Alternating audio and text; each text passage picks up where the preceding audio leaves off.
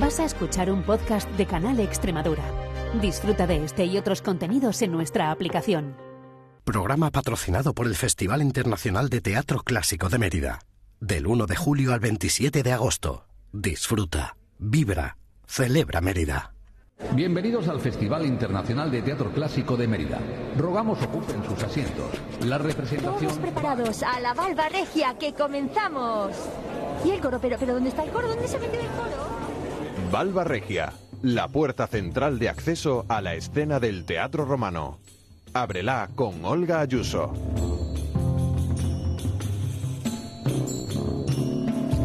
Último programa del Festival de Mérida, es decir, última función con sello doblemente extremeño, la estampa Teatro y Albadula que han unido fuerzas para interpretar el regalo de Zeus. Hablamos con dos de sus directoras, Concha Rodríguez y Ángeles Vázquez, y con su protagonista Enma Osórez, aunque es, creo que no sé qué he dicho, pero es Enma Osórez, desde luego. Aunque es una obra muy coral, no se crean. Eso sí, la voz me la notarán un poco extraña porque me quedé sin voz justo el día del estreno. Así que van a oír varias voces, como si fuéramos dos Olga Ayuso haciendo este Balba Regia. Allá vamos, sean bienvenidos.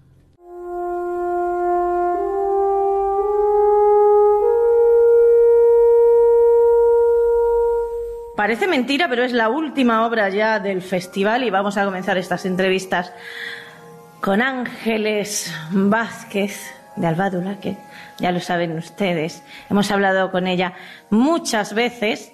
Hay gente bien conocida de Albádula que en esta obra verán a Sandra Susana Carrasco, por ejemplo, que es una malabarista maravillosa. Bueno, la de cosas que hace con el cuerpo esta señora. Así que yo quería comenzar, bueno, primero saludándola, Ángeles, ¿qué tal? ¿Cómo estás? Hola, Olga, muchas gracias. Tenemos por- nervios y sí, todo, claro. Sí, sí lo tenemos. Porque recuerden que la entrevista se hace antes de estrenar la obra, con lo cual hay nervios y hay que preguntar por los nervios porque es una cosa. Y luego es bonito. Luego sí, se- los eh, nervios estos luego ya se van. Sobre todo que a, a toro pasado, Sí. pues es un estado anímico que ahora es al final una alerta, una alerta que nos obliga a, Claro. a- a estar atento a todo y con una aceleración absoluta. Eso sí. A toro pasado se disfruta, Claro. hoy lo padezco. Claro, esto es lo que hay. Esto es como cuando estás dejando de fumar, cuando dejas de fumar del todo, dices que bien que he dejado de fumar, pero en el momento tengo ansiedad generalizada. Eh, es. Ya está, no Así pasa que me, nada. me- me- me pilla eh, en efervescencia. Vale, ¿qué cuenta el regalo de Zeus? Pues la obra que ha escrito Concha Sí, Rodríguez Que ahora hablaremos con ella. eh, nos cuenta, al final es un recorrido de la génesis, de los inicios, eh, del Olimpo, eh, mirado también desde los pobladores de la tierra. Vale. Es una lectura doble de cómo el nos- mito y la realidad, ¿no? Una cosa así. es, cómo nos ven los dioses y qué son, somos los terrícolas, los que, cómo, cómo es nuestra No. relación con las posibles deidades, porque se cuestionan incluso, Claro. eh, con la mitología, con nuestros ancestros y con nuestra responsabilidad de futuro. Todo ello también va muy enmarcado en una reescritura del mito de Pandora, Mm. no hay que olvidarlo, y en otro tema de rabiosa actualidad como es la ecología y el cuidado de la madre tierra. Vale. ¿Y Son cómo se, son temas maravillosos y Sí. cómo se engloba, claro, porque hemos hablado de los temas fundamentales de la obra, pero cómo se engloba toda tu disciplina en esta obra? Claro, porque Concha dijo, vamos a dirigir dos, que luego son tres, porque está también Juan Antonio Moreno. Bueno, Juan Antonio Moreno. eh, tú, claro. que. Exactamente, digo, pero, pero al principio pensábamos que erais solo Concha y tú. Y luego Juan Antonio también. Y luego yo decía, bueno, primero, ¿cómo es dirigir tres? Dirigir tres eh, es una- un trabajo de escucha absoluto. Claro. eh, que, eh, que- al que uno pues Porque realmente además vosotros hacéis también teatro. Me Total. refiero que por mucho que usen eh, danza eh, y, Y circo. y circo, Y de- al final es teatro. De- Aunque no se hable, por ejemplo, como pasaba en Genoma B. O sea, aunque no se hable, es teatro. Eso es. Claro. y, tú dominas todo tu proceso de creación como Claro. dirección. Cuando compartes... Que hay que saber estar un poco en la sombra Hay y a la luz y a la luz y en la sombra. Hay que claro. saber cuándo uno tiene que replegar alas, que, que hay que Sí. replegarlas, y cuándo tiene que abrirlas para que aporte brillantez y, y que sea un aporte necesario y absoluto. Entonces, su aprendizaje en ese sentido absoluto. Claro.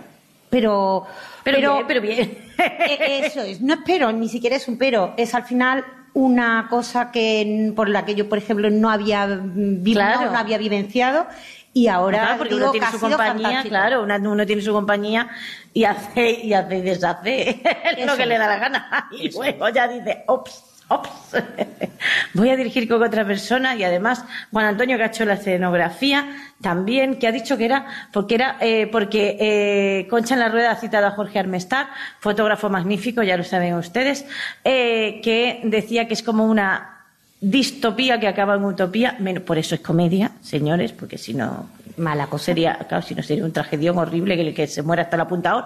Pero eh, Juan Antonio Moreno decía que la escenografía era tipo Tiempos modernos. Tiempos modernos, exactamente. Pues te cuento- Siglo XXI, pero Sí, cuéntame. te cuento, Olga, porque eso sí que es importante que nos, se nos ha quedado en rueda de prensa, porque Sí. es tan breve que se nos queda esa información. Mm.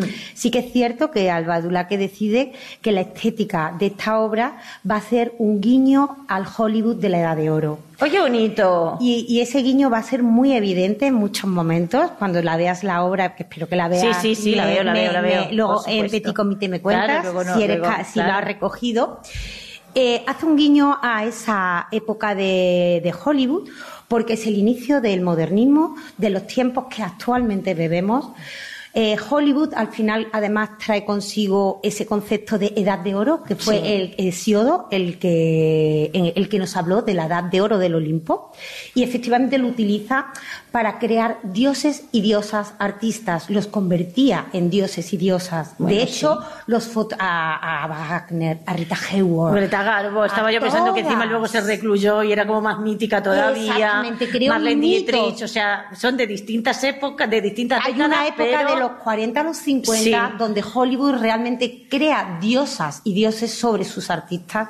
De hecho, cómo los fotografía, cómo nos los cuenta, eh, toda esa belleza, toda esa estética, porque eh, fue realmente de un cuidado, de un exquisito absoluto. Sí, claro, los grandes autores, ¿no? Los grandes directores, Howard Hawks, George Cukor, Pues- toda esta gente. Algo bebe este espectáculo. Oh, qué bonito va a de, ser, sí. de- de esto. Precisamente además, pues porque seguimos eh, al final. Bueno, Eh, tenemos eh, esa tradición completamente recogida, además. tal, ¿no? O sea, nosotros al, Claro. al día que vivimos, toda, hay toda una lectura absoluta de lo que creó Hollywood y que pervive Claro. en nuestra sociedad. Y eso. Y puede que no hayan visto tiempos modernos de Charles Chaplin, pero si ven la escena del reloj, eso lo han visto 500 millones de veces en fotografía, está en camiseta, está el Charles Chaplin colgando del reloj. O sea que esto es genial. ¿Y cómo se integra la parte de circo y danza en Ha la sido- obra? ha sido fácil, Olga. Claro, porque yo digo que a veces hay veces que en las obras de teatro dice queremos meter magia, queremos meter circo, queremos y al principio luego queda todo bien, pero al principio a los que estamos fuera nos asusta en plan de a ver cómo va a quedar esto de que tantas cosas aquí Es verdad, porque metida, final puede- claro. puede convertirse en un batiburrillo o claro, puede quedarse o puede quedar muy bien. Eh, Concha sí que nos dio la libertad en su obra de decir qué escenas veis en que podemos suplir la palabra, que no, hay- no sea la jerarquía de la palabra y que cojamos la jerarquía de otras artes escénicas, que cojamos la metáfora vuestra a, través del trabajo físico, a través de, de la danza y del circo. Con lo cual, en esa libertad creamos escenas directamente basadas en el texto, pero el texto no es el protagonista. Ah, no lo bonito. define otro arte Otro arte, escénica. claro. Y Sí. entonces está creo y que muy además integrado. esto es perfecto porque el espectador tiene que participar más.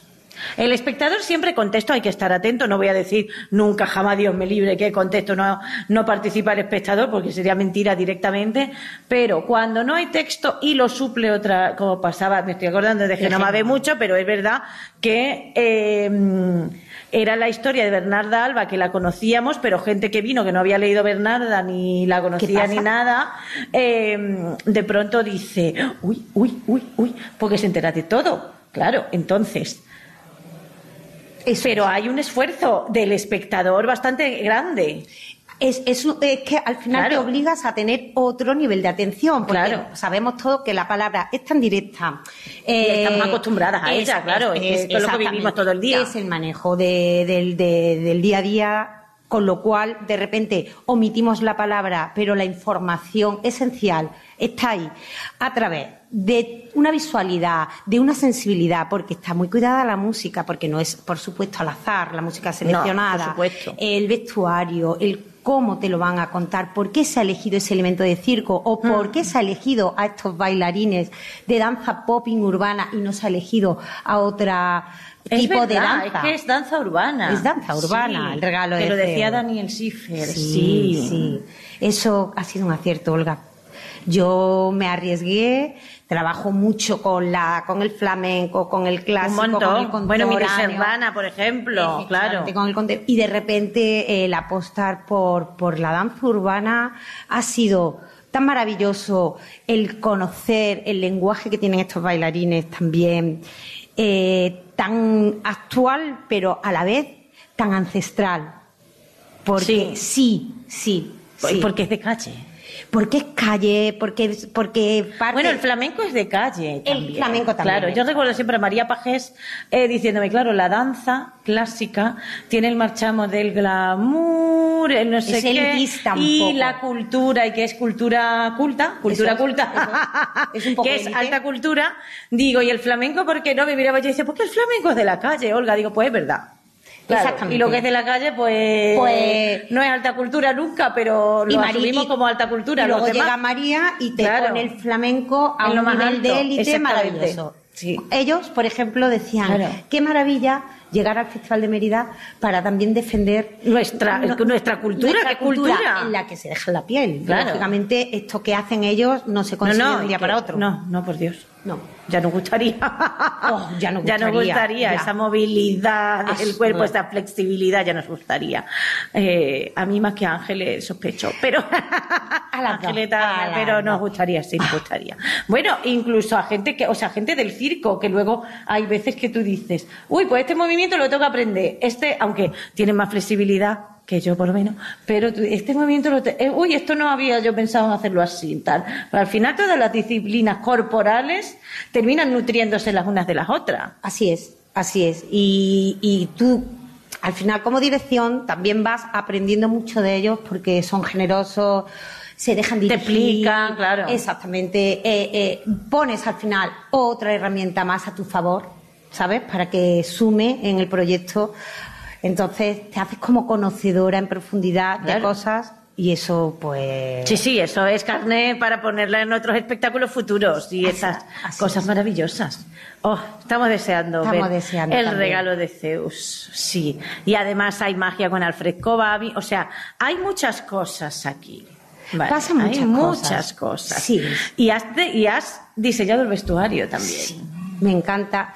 Eh, me cuesta mucho trabajo, eh, Olga, cuando empiezo a pensar en un proyecto, no pensar, no pensar en el vestuario. cómo vestido. Hombre, y más cuando se tienen que mover, que, que eso lo sabéis vosotros más que nadie, porque hay ropa que dificulta el movimiento. Empiezo a bofetar, enseguida que, que estoy pensando en esta escena y de repente me encuentro con un trabajo que que mm, para mí ya es absolutamente necesario que, que, que sea así. Tenemos además una persona de costura, Víctor Manuel López, que tiene un taller entre telas en Navalmoral, que es un gran modisto, ya no es un solo costurero, un gran modisto, que es capaz de plasmar yo sé de diseño, pero porque diseño mucho, pero no sé de costura. Vale, claro. Con lo cual, ¿qué quiere decir? Que si lo mismo tú dices, esto se puede hacer y se va a caer, tú dices, que esto quiero que quede así. Pues esto, como no le pongamos esto, se cae. Es, y de pronto dice, pero no se va a caer y te lo hacen. Con lo cual estamos también tenemos un apoyo ahí de una persona, un ejecutor maravilloso. Claro, que tú digas quiero esto de esta manera y te digas sí se puede. Oh, eso es lo mejor que te pueden decir en un espectáculo. Sí se puede, no te preocupes. Y, tú, y el vestuario hace también referencia a esas grandes producciones hollywoodienses. Con esos vestidos inmensos. Sí, Ya veréis qué, vestir, cómo, cómo hacemos el nacimiento de Pandora. Ah, qué bonito. Es todo un, mito de Hollywood. Vais a ver a ese mito de Hollywood reviviendo en este regalo de Zeus. Oh, qué maravilla. Pues ya saben ustedes, hasta el domingo tienen para verla y para despedir el Festival de Mérida, Ángeles Vázquez. Qué bien hablar contigo, como siempre. Olga, un abrazo. Gracias, gracias, gracias. El mito. El regalo de Zeus es la última obra del Festival de Teatro Clásico de Mérida. Se ha escrito ex profeso para la ocasión y es una idea de Concha Rodríguez de la Estampa Teatro que hace un recorrido por la historia de los dioses y nos cuenta que siempre hay espacio para la esperanza. Y es casi para todos los públicos porque a los que tienen hijos esto les va a sonar. La esperanza está dentro de la caja de Pandora la exploradora. Dora la exploradora, la de la mochila, mochila, mochila, mochila. ¿Esa? Sí, Pandora la exploradora. Y tiene que ser una ánfora o una tinaja que ella llevaba a modo de mochila. Y tiene que estar enterrada en alguna parte. Pero tú te estás oyendo. Dora la exploradora. Sí, exploradora, entre otros muchos dones. Dora la exploradora es insoportable. Está todo perdido entonces. Si la esperanza depende de esa niñata chillona y cansina, no tenemos remedio. El regalo de Zeus mezcla mapping, técnicas de circo, danza y teatro de texto para hablar del origen del mundo, de Pandora, de Atenea, de Hefesto, de Zeus, de Talía y de todos los dioses y explicarnos por qué estamos como estamos y a dónde vamos. Resulta que los mortales no saben que los dioses les miran. Os vemos. Os vemos y sobre todo os escuchamos. Escuchamos absolutamente todo lo que decís. Por favor, hablad un poquito más bajo en general, que el run run es insoportable pero también están muy ocupados resolviendo sus asuntos. Por ejemplo, tienen que nacer. ¡Titán Hefesto! Agarra el hacha más afilada de la fragua, empúñala con las dos manos y da un golpe certero aquí, aquí, en mi sien. Titán Hefestos viene de la fragua con el hacha más afilada. La empuña y da un golpe certero en la sien del poderoso Zeus ¿En la sien? Sí, sí, sí, Oh, padre Zeus, no se mueva tanto, a ver si le voy a dar en la nuca. Padre, no te muevas, que te vas a esnucar. Ay, yo esto no puedo verlo. Ay, joder, pero es que tengo que verlo. Espalas Atenea llegando a la vida y bien mocita porque no se crean que los dioses nacían siendo bebés. ¡Qué fuerte! Hemos viajado en el tiempo de Eucalión. Yo estoy flipando, qué bueno. Se pasa un montón.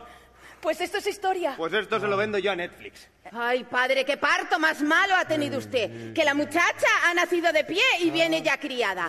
Pedazo de diosa metida en años ha parido usted, padre. Bueno, ya está. Véale lo bueno. Ha encontrado su cetro y su escudo que llevaba perdido nueve meses. Palas Atenea, la hija de Zeus engendrada en su frente, nacida ya adulta, madura y armada con su cetro y su escudo. Acabo de nacer y con mi nacimiento quedan inventados los números y todos ellos enumerados.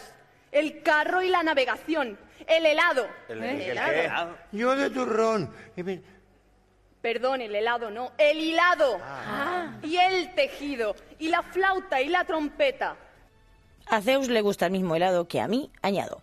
Bueno, vamos a ver a viejos conocidos como Melpomene, la musa de la tragedia, que es realmente tremenda, ya lo han escuchado hablando de Palas Atenea, o como Prometeo, al que interpreta de forma magistral Sandro Cordero. Favoreciste y protegiste en su locura a Prometeo. Dilo, Palas Atenea, Prometeo, tu favorito. También Atenea es mi prima favorita. acabas de nacer y, y me rindo a tus pies deseando aprender de ti, seguirte y ayudarte. Oh, Palas Atenea, portadora de parte de mi intelecto, te concedo libertad y poder para difundir tus dones, siempre potenciando y guardando a la familia. Sé que nunca irás contra mí. Tienes mi bendición. ¿Cuál será la verdadera historia de Pandora? ¿Tiene algo que ver con Dora la Exploradora? ¿Recuperaremos la esperanza? La respuesta hasta este domingo en el Festival de Mérida. No se pierdan a Sandra Susana Carrasco, que es Pandora y es maravillosa. La escuchamos. Compartes a niveles lo mejor, lo peor y lo del medio. No te puedes dejar nada porque estás compartiendo full time todo el tiempo. Y es una maravilla luego lo que sale y lo que puedes echar ahí el resto en el escenario. Realmente eso es nuestro goce, ¿no? El poder compartir con todo el público lo que más amamos hacer de mano de, de nuestra familia, que son nuestros compañeros. Y le preguntamos algo a Juan Meseguer. ¿Cómo es su Zeus? Dios mío. pues es mi Dios. Zeus, yo intenté que fuera lo más humano posible. Es decir, eh, si lo, contemplamos como, como, un Dios que está ahí arriba y que no sabe. Yo me inspiré un poco, ¿os acordáis de aquella película eh, de cuerda que se llamaba Así en el cielo como en la tierra, que mi querido y, admirado Fernando Fernán Gómez hace aquella, aquella especie de, de, incomprensión, de pronto decir, bueno, eh, continuamente se sorprende con todo lo que ocurre, tiene un criterio, pero ese criterio, en cuanto le dicen que no, mi hija Melpómene, que está ahí, María José, me, dice, no, yo, ¿cómo que no? ¿Cómo que no? Ah, me he equivocado. Entonces, ese, ese, ese titubeo, ese, esa especie de, de, indecisión, de, desmemoria, porque por lo que se ve, y tristemente tenemos que decir que hay una lepra que, nos asola, que es el Alzheimer, y que de una manera tan divertida lo cuenta Concha, y es que como su mujer se fue, como él dejó a su mujer, que era la musa de la memoria, pues no se acuerda de nada. Y entonces tiene pérdidas. Yo, cuando la primera vez que yo dije, bueno, ¿dónde pongo? Son apuntes nada más. Es que, ¿dónde pongo? Pues aquí, que no me acuerdo cómo se llama Atenea, que no me acuerdo cómo se llama no sé quién, que no me acuerdo qué. Poseidón.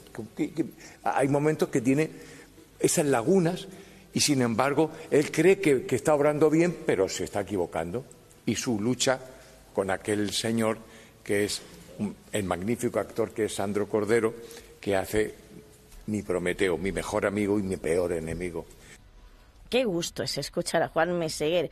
Daniel Schiffer, maestro del popping, un género de danza urbana que no sabemos cómo describirles, pero busquen popping en inglés, en Google. Pues él nos contaba esto. Subirse a un escenario así de, potente y también estar con, representando nuestra danza, como pueden ser las danzas urbanas, el popping en este caso, en un festival tan, tan, tan, tan importante.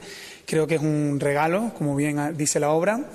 Y nada, eh, nosotros lo que representamos es un poco la parte más humana y también un poco gamberra, como decía Juan, ¿no? Y tenemos un doble personaje, yo y mi compañero Daniel Barro.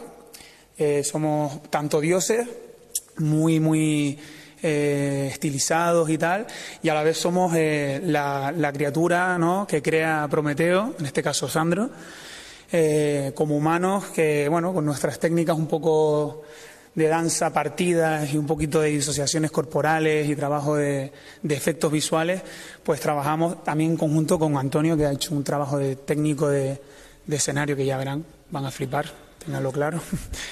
Pues sí, el escenario es para flipar y este número de Daniel es brutal, se lo aseguramos. Seguimos con las entrevistas, vienen Concha Rodríguez y Emma Ozores.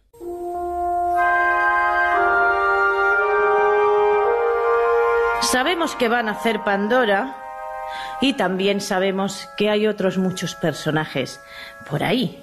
Por ejemplo, Juan Meseguer interpreta a Zeus. Si decimos el nombre de Juan Meseguer en esta, en, esta época de que tienes que salir en las series y ser protagonista y tal, pues lo mismo no les suena, pero este señor ha trabajado con Miguel Narros, José Tamayo, Francisco Nieva, yo ha trabajado con, con Paco Raval, con, Paco Raval, con, Fernando Gómez, Gómez, con todo el mundo. La, la voz la habrán reconocido porque es Concha Rodríguez que dirige, bueno, co-dirige, porque aquí ahí está Galvadulaque y la estampa mano a mano, co-dirige el regalo de Zeus, que además la estampa cumple 30 años. ¡Qué bonita manera! De, celebrar los 30 años que estrenando en Mérida una obra, Concha. Claro, es que Jesús tiene esos detalles, es decir, Mira. claro, me dijo, quiero que antes de, que quiero, quiero que vengas a Mérida. Y entonces le dije, digo, pues mira, buen, buen momento el año que viene, cumplo 30 y dice, adjudicado. Ay, qué bien, qué maravilla.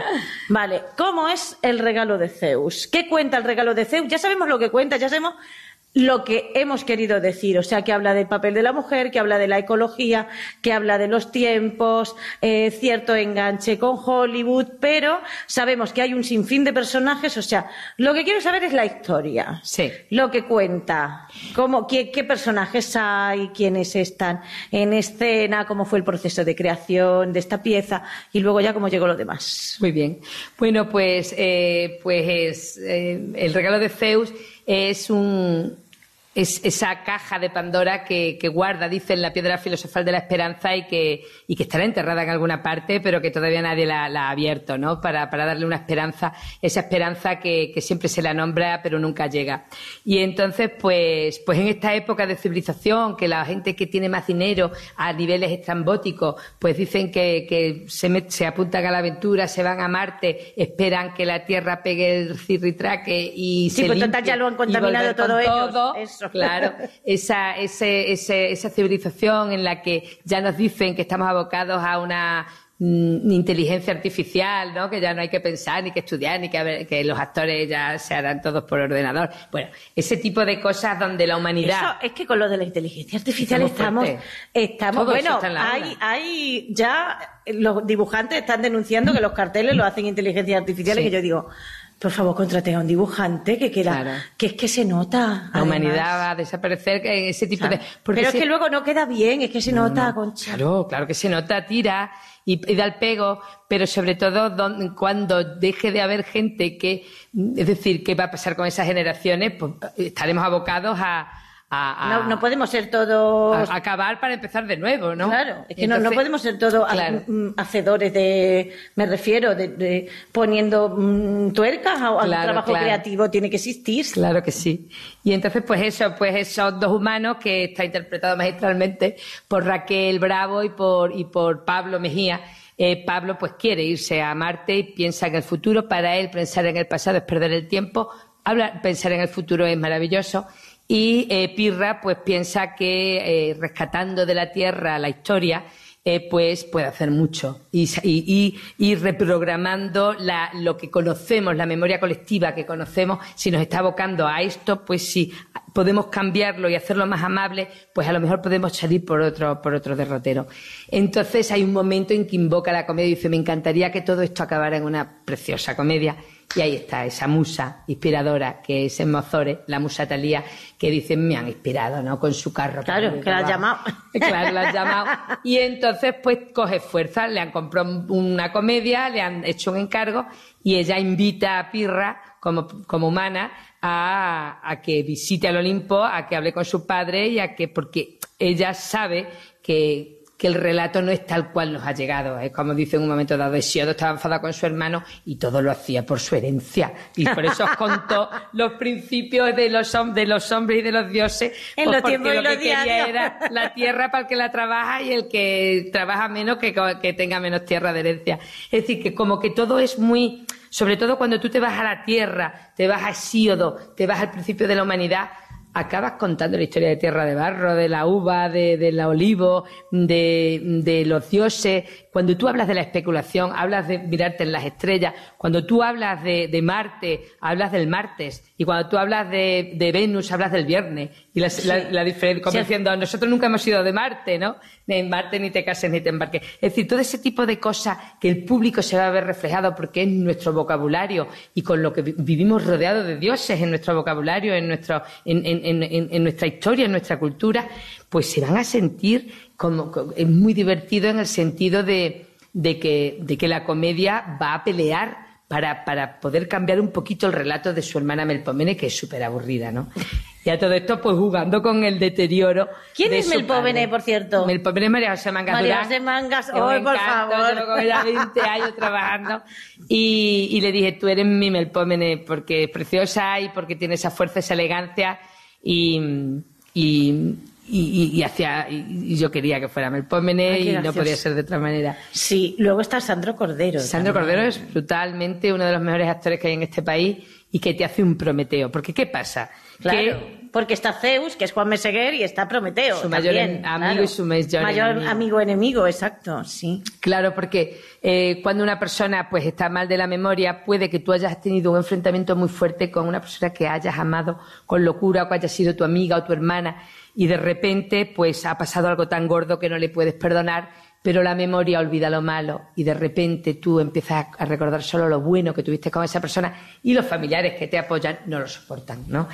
Todo ese tipo de cosas humanas que nos pasan de puertas adentro. Sí, que luego te peleas con alguien y al cabo del año dices, pues me tosta Claro. que maza. Claro, No, y además o- yo creo que que cuanto, y- cuanto hablas del más concepto creces, recuerda bueno. Claro, cuanto más creces yo creo que es como, ay, pero esto está quemado. Qué tontería, claro, y sobre todo que, que- que me, me puede más lo bueno que lo- la tontería que pasó, ¿no? Exacto. Entonces, todo ese tipo de cosas, pues me- meterlas en el Olimpo pues le da una, una fuerza a las cosas que nos pasan, pues... pues sí, porque al final son cosas de dioses en los que nos miramos los humanos. Claro. Entonces yo, yo lo- se lo comenté a Angelita y a, y a- y a Chato, que ha hecho una escenografía brutal. Angelita de- es Ángeles Vázquez y Chato es Juan Antonio Moreno. de Alba claro, Dulaque. De Alba Dulaque. Han contratado un equipo maravilloso, pero luego ellos también hacen toda la dirección artística, de vestuario, música eh, y escenografía en, en Que es tiempo bonito también esto de que brutal. voy, voy a hacer una obra, quiero otra compañía también que se sume. Sí. Que es bonito también. Sí, sí, sí. esto, Sí, porque era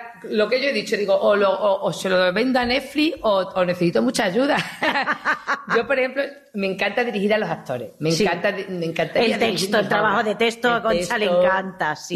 Y coger los castings, hacer casting, dirigir. Pero si es cierto, tengo, no tengo una cultura musical ni una cultura escenográfica como para como estos directores potentes que todo lo envuelven. Sí, que dicen, yo sé de circo, sé de... Y yo digo, ¿cómo le ha dado tiempo a la gente a no, tantas cosas? Claro, entonces, pues, hay que saber te- rodearte también. Y No, no, eso es lo mejor que puede hacer, ¿sabes? Sí. Yo, la, rodearte de gente maravillosa, exactamente. Sí, porque además Ángeles y Daniel Schiffer han hecho las coreografías, que es de Urbana, que nos lo contaba antes, también nos ha hablado de la escenografía. Y luego Enma Ozores y Juan Meseguer, porque los demás son eh, extreme... Bueno, ya hay gente de, de Albadulaque, no, sí, sí, claro. como Sandro no, pero, o sea, me refiero que hay eh, mm, gente de Albadulaque, María José Durán, es verdad. sí. Mike Dos Perillas también está. Si no le conocen, cuando le vean van a saber quién es. Porque tiene dos Porque perillas. tiene dos perillas, exactamente. Pero eh, Trabajar con Mem- Emma. Ozores y. Juan Meseguer, ¿cómo se incorporaron a- al proyecto? Pues Emma, mm, yo quería eso, quería cambiar el relato y, y pasar la tragedia a la comedia, ¿no? Y de hecho la tragedia de pronto ¡bum! eh, vuelve a, a sus anchas y hay momentos trágicos brutales en la obra y es como, padre, por favor, eh, déjenme contarlo a mí, que, que es que me dejo llevar por el mal rollo de la familia y otra vez estamos aquí metidos en la mierda, ¿sabes? Sí, pasa. Entonces, pero en yo- todas las navidades pasa en todas eso. las navidades, que venga, cantamos y cuando nos damos cuenta estamos hablando de Exactamente. batachitas. Entonces, todo eso, la gente se va a sentir, el público se va a sentir muy identificado con su propia casa y su propia familia.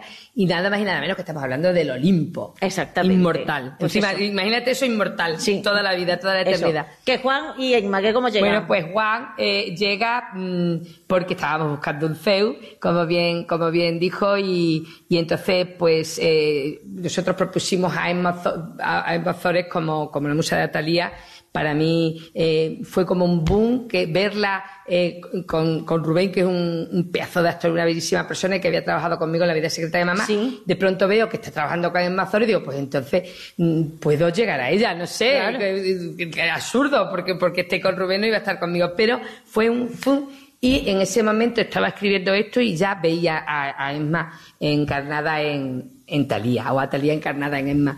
Y, Juan eh, vino en un momento posterior en el cual Jesús le gustó mucho la, obra y dijo quiero dos cabeceras de cartel concha eh, o tres eh, creo, creo que deberías apostar deberíais apostar muy fuerte por esto y tal y cual y entonces, pues, pues, pues nos dijo, "¿Y ¿por qué no llamamos a Juan Beseguer para hacer? Digo, "Ah, eso sería. Pero yo, claro, yo, Juan Beseguer, como tú has dicho, es un respeto de teatro puro y lo nuestro era una gamberrada. Y cuando se lo doy, multiplica, como bien él ha dicho, por ocho el CEU gamberro. Es decir, yo le dije, pero no es un CEU como como tú te vas a poder imaginar, es un poquito, es un poquito eh, tirando Un poquito gamberro, que lo ha hecho gamberro, Y él gamberro. lo multiplicó por 10 y dije, a partir de aquí, esta es la obra y a partir de aquí vamos a trabajar todo. Desde el primer día de ensayo él trajo su personaje, ¿trabaja o no?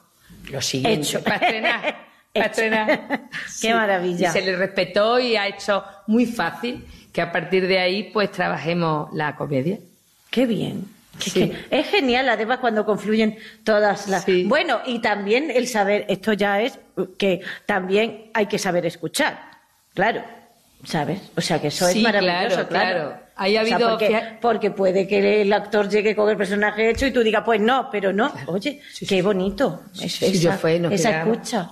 No me lo puedo creer. Por eso, porque era tal. eh, yo, yo, se lo, yo lo comenté, digo, el, el, el, el- casting que es tan brutal el elenco que, que yo creo que con mezclar y que salga medio bien, ya está. Esa es la dirección nuestra. Y fue todo, todo mucho más, es decir, ha sido eso, una escucha. Eh, prometió también nos traía el personaje hecho, otros personajes se van agarrando a eso, otros personajes de repente un buen día crecen. Talía un buen día creció y hizo todo brum, y ahora hay que Sí. agarrarlo por aquí. Es decir, todos con sus procesos, con sus tiempos. Luego ver a esos, a esos, a esos, a esos chicos y chicas de circo y de danza que si los actores fuéramos tan trabajadores como ellos, a, a nuestra manera, seríamos de oro. Currar y currar y Sí, sí, currar. sí, y es que currar es una currar cosa. currar. Yo es que veía a Sandra y yo decía, las cosas que hace esta mujer con las manos. Sí. Y no se le cae ningún huevo. Pues ya veréis, Sandra está en Pandora. Es que, te lo, es, que Sí, es sí, ella, sí, es que es la Pandora, diosa es Pandora. la diosa Pandora, Que baja a la ¿sabes? tierra a dar Qué maravilla. esperanza. Qué maravilla. Pues hasta el domingo, ya saben, última hora del festival. Vamos a despedirlo como se merece con este regalo de Zeus que ha escrito y dirige Concha Rodríguez. Muchísimas gracias. Gracias a ti, Olga.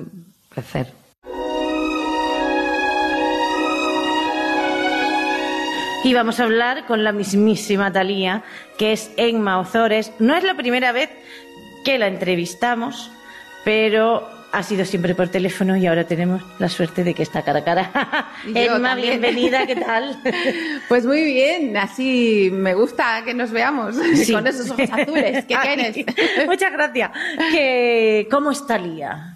Pues mira, Talía es la musa de la comedia, por lo que es, todo tiene que ser divertido, quiere mucho a los humanos, quiere que no les pase nada, los protege, los cuida. Y todo es un poco complicado porque, porque a veces no, los demás no están por la labor de todo eso. Y luego también hay momentos que son más bien dramáticos que ella quiere cambiar y llevarlo todo a tono de comedia. Sí. Porque está mi hermana Mel Pomen, que es la musa de la tragedia, entonces tenemos ahí un conflicto entre las Eso dos. iba a decir, yo digo, ¿cómo os lleváis? Muy mal. Porque Fuera mi del Pomene tiene que ser una triste. Que a mí me encantan las tragedias, yo Sí, soy, pero, sí. la, pero la tragedia Pero es de es que tan trágica la- que te hace gracia, Claro, es que ¿sabes? Ya de- la punta, oh, claro, Sí, es sí. como, pero ¿por qué matas a toda la gente? Al final gana la comedia, pero mm, cuesta.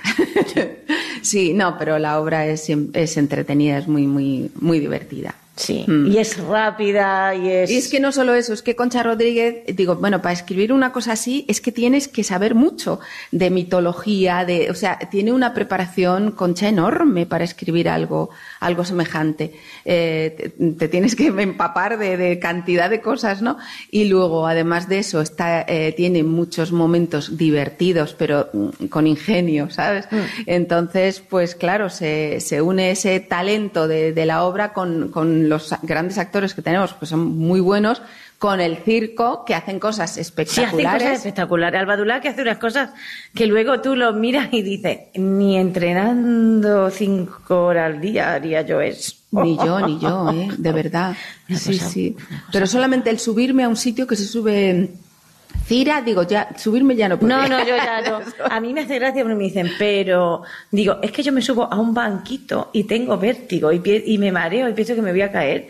Digo, y es un banquito. Entonces, lo- eso de, ¿y cómo cu- descuelga las cortinas de tu casa? Digo, llamo a amigos y me las descuelga, pero ya está. Que sí, que sí. Esto es lo que hay. No, o no. sea, y, además, y además con mucho talento, son gente muy Sí, sí, profesional y es impresionante porque, claro, todo lo que hacen conlleva mucho tiempo, muchísimas veces que lo habrán fallado, supongo, hasta Sí, poder muchas lesiones bien. corporales y mucho de todo. eso, una barbaridad. Claro. Y claro, mm, luego además es que visualmente es que hay, mm, hay imágenes muy bonitas. Mm. Sí, qué maravilla. O sea que el proceso ha sido genial. Sí, sí, sí, de verdad que Y sí. además estáis un montón en escena. Cuéntame cómo es la Trece. relación de la comedia Trece con el resto. Claro, porque yo pienso, eh, tú te llevas a Raquel Bravo, ¿no? Para que... A Pirra, sí. Que es Pirra. Sí. Para que ella vea un Raquel. poco cómo funciona el Olimpo y cómo funciona el Olimpo. Raquel y Pablo son los humanos, digamos, Claro. que hay, quitándolo nosotros que somos musas, dioses y todo eso.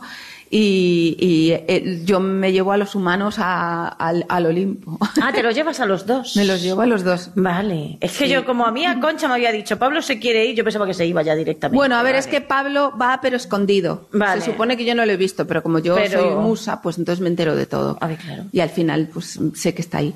Está en, el- en un coche que voy yo, yo es que voy en un carromato. Ay, todo es, por es favor. muy gracioso. Sí, sí, sí. ¿Y cómo es la relación de... Bueno, tú quieres a los humanos porque eres Talía, pero ¿cómo es la relación, aparte con tu hermana que te lleva fatal, cómo es tu relación con el resto de la familia? Porque los dioses... Con por ejemplo, Zeus, mi padre es Claro, Zeus. Zeus...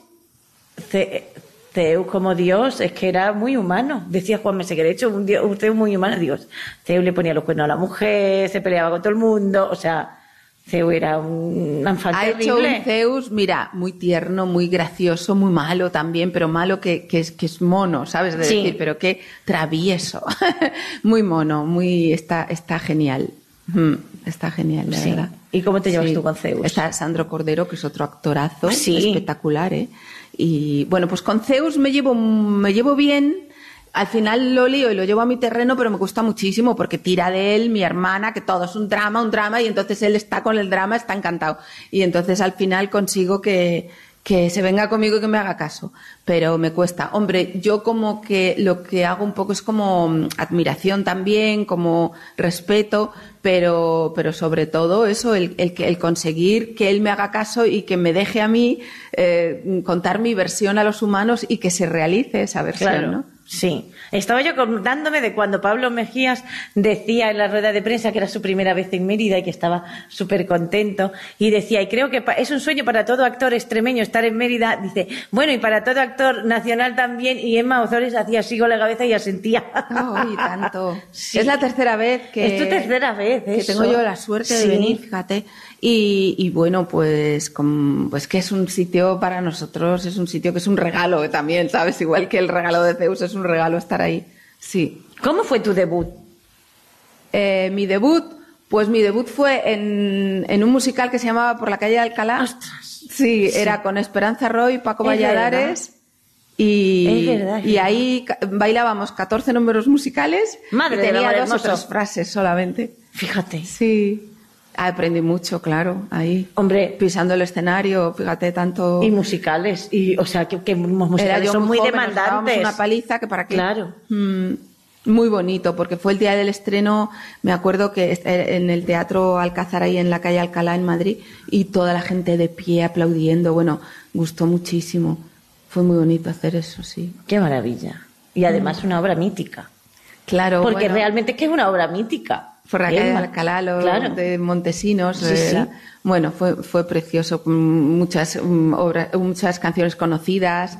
Todo era en directo, como una orquesta. O sea, bueno, como lo que en tiene que ser época se musical, podía exactamente. Llevar sí. esa nómina. ¿sabes? Exactamente, eso de que, que se pagaba todo el Éramos mundo y 16, había orquesta. 16 chicas, imagínate. Madre del amor hermoso. Y entre ellas, pues había gente que cantaba muy bien, otras que eran bailarinas profesionales y otras que éramos actrices. Qué bonito. Sí, Y además un musical, bonito. que los musicales son preciosos. Sí. ¿Y tu primera vez en Mérida? Mi primera vez en Mérida fue con Carmen de la Maza haciendo con, y con Juan Carlos Naya o Penélope de Gonzalo Sí, Torrente. Ballester. Eso fue mi primera vez. Qué. Eso de estar en el escenario y mirar para arriba y ver la luna, eso fue Sí. espectacular. Sí, muy Sí, bonito. sí, no, y las columnas y todo, la verdad es que y la una- segunda, la Asamblea de Mujeres. La asamblea, exactamente, sí. La segunda fue la asamblea de mujeres. Sí. Qué maravilla. Y ahora vienes con el regalo de Zeus y yo creo que nos lo vamos a pasar maravillosamente bien. ¿Qué destacarías de la obra? Pues fíjate, a mí es que me gusta mucho el texto. Yo destacaría el texto porque yo se lo dije a Concha, nada más leerlo, la llamé y le dije, pero ¿cómo has podido escribir esto? porque no solo la preparación que tiene, sino el ingenio y... y- Sí, la chica, que es difícil hacer reír Es- también. pero es o sea, es difícil tener esa difícil chispa. Yo no sabría escribir una obra así, Mm. de verdad. Y luego, pues el elenco, porque son todos muy profesionales. Mm, Los actores son buenísimos, los de circo son espectaculares, o sea, todo eso. Mm. Ay, qué maravilla. O sea, que es que a mí me encanta cuando hablas con actores y se ve que están disfrutando el proceso. Sí, También. exacto. Hay mucha Sí. ilusión, eh, se ha dado el máximo en todo, nos han cuidado mucho aquí en Extremadura, Genial. que llevamos mucho tiempo. Es verdad que lleváis, que estáis en el Nos han, hecho comidas, ensayando. nos han hecho comidas muy ricas, nos han cuidado muchísimo, gente muy linda, de verdad. Muy bien. Pues, ¿qué más le podemos pedir? Pues nada más. Pues le podríamos pedir que no hubiera ola de calor, pero va a haber ola Bueno, de calor, ¿vale? Que el éxito, vamos a pedir el Vamos a éxito. pedir el éxito del regalo de Zeus, exactamente. Sí, porque lo de la ola de calor, bueno, Zeus habrá tirado un rayo más grande de lo normal y ha calentado un poquito la tierra y ya está. Pero vamos a disfrutar. Por que la además noche por la ya no hace noche, calor. no, por la noche se está bien, además. Se está muy bien. Y además es que, vamos a ver, hace calor en todas partes. Me refiero que para estar en tu casa, tirando de aire Exacto. acondicionado y estropeando el planeta, porque el aire acondicionado son dos grados más en el resto de la calle, pues señores, pues vayan al teatro y luego se toman algo en la terracita y están fresquitos. Pues claro. Exactamente. Hasta el domingo, ya saben ustedes que es la obra que finaliza el Festival de Mérida. Van a poder ver el regalo de Zeus con un sinfín de personas en el escenario y muchas artes escénicas mezcladas, teatro de texto, danza, circo y en la danza, atención, danza urbana. Así que promete ser un fin de fiesta espectacular en Mozores. Muchísimas gracias. Pues a ti, muchas gracias. Tras la Balba Regia. Y como colofón, una entrevista pequeña, pero la más especial de todas las que hemos hecho. El año que viene se jubila, o eso dice, no nos lo creemos, la verdad. Vamos a hablar con Luis Penco, por fin, no saben ustedes la de años que llevamos detrás de ella. Ella es la modista sastra del festival desde hace 30 años justos, pero ha trabajado también con casi todas las compañías de teatro de Extremadura, así que el mundo del teatro extremeño no se entiende sin ella. La adora todo el mundo y nosotros más.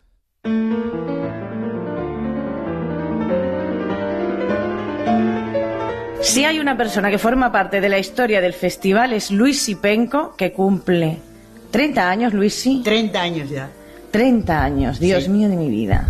Sí. 30 años en el Festival de Mérida y en las compañías extremeñas, ¿cuánto? Más, porque yo por lo menos llevaba por 35 por lo menos. 35. Luisi es costurera, ¿vale? Yo creo que por sus manos han pasado todos los diseñadores más famosos de España eh, y todos los actores y actrices que han pasado Todo. por el festival. Todo. Todos. Que yo Pasan no- casi por mi mano. Exactamente, casi, casi. Y además eh, siempre dice que hace que hace apaños, porque tienes que trabajar, o sea, vamos a ver, una cosa es quien hace el diseño Sí. y otra es quien cose y Yo luego soy la que los, los construyo. O sea, yo los corto, los pruebo y los hago.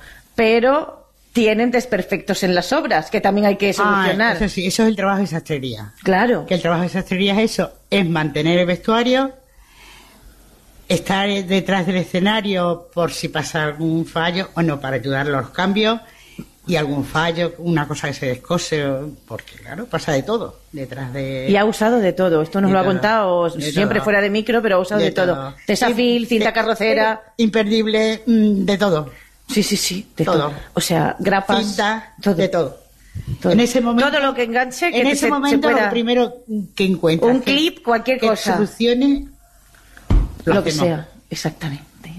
¿Qué telas te gustan más para trabajar, por cierto? La- ¿O te da las igual? telas, no sé, es que eso, el- es que cada vestuario necesita telas distintas. Ah, o sea, vale. yo no puedo hacer un abrigo de gas, de hombre, de gasa se puede hacer, pero no sería un abrigo. Sí, bueno, Entonces, nada. según, según el vestuario, Claro. está bien el tejido. Vale.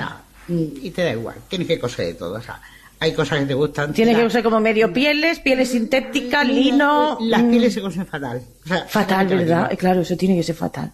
Hemos hecho nosotros ahora un corpiño de piel, piel, piel para Titanes, que es el vestuario que he hecho este año. Sí. Imposible de coser. Imposible. Eso tiene que ser ya guarnicionero. O sea, lo que Claro. coser son las pieles esas suavitas que hay, piel vuelta.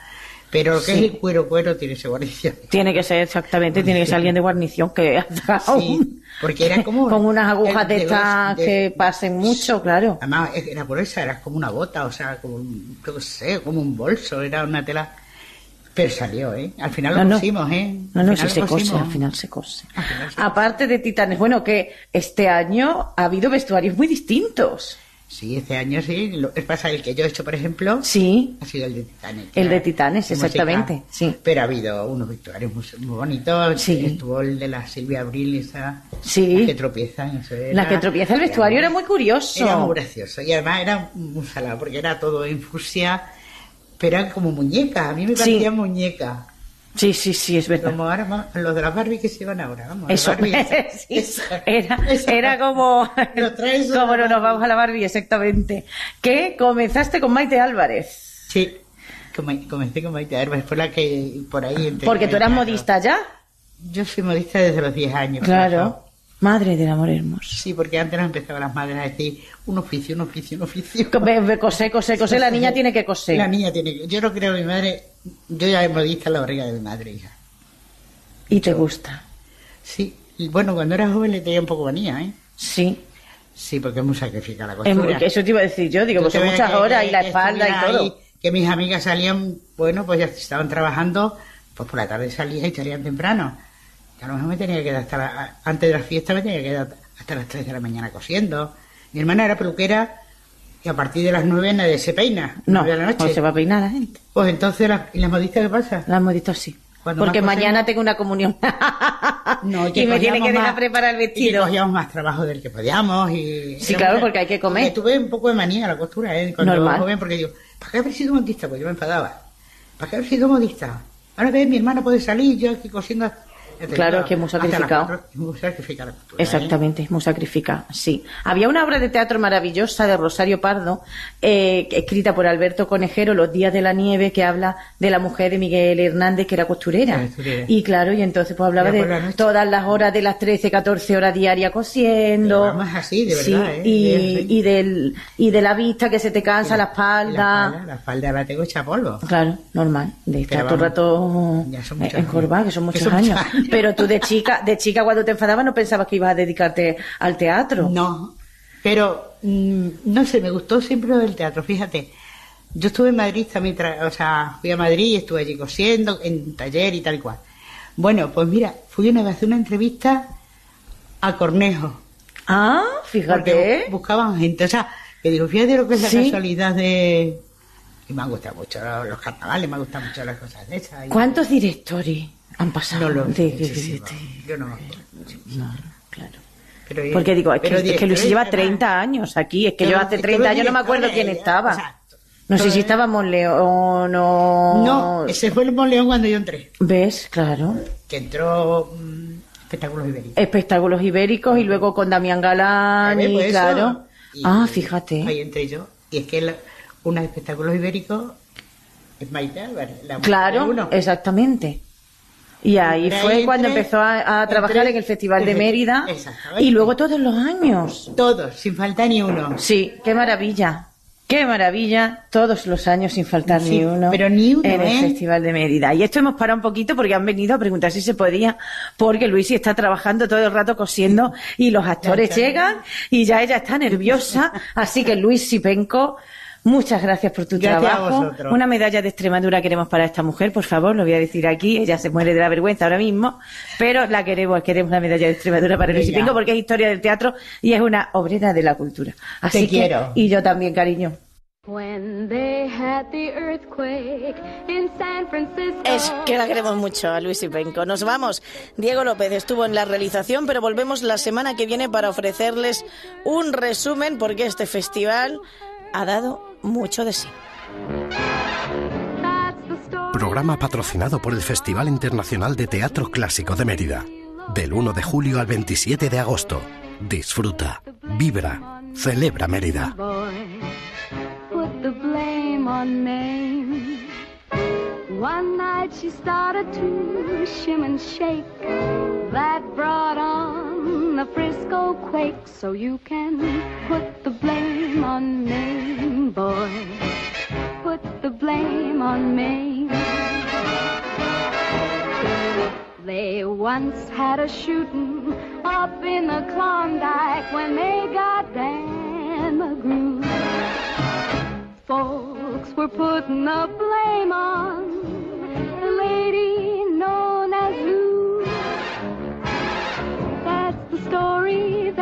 went around, but he's the real lowdown.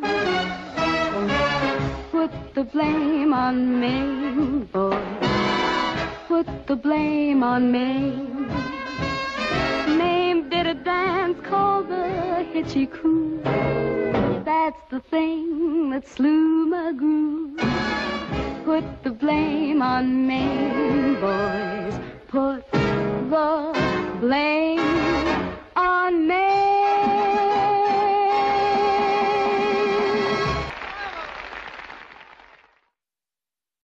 Has escuchado un podcast de Canal Extremadura. Disfruta de este y otros contenidos en nuestra aplicación.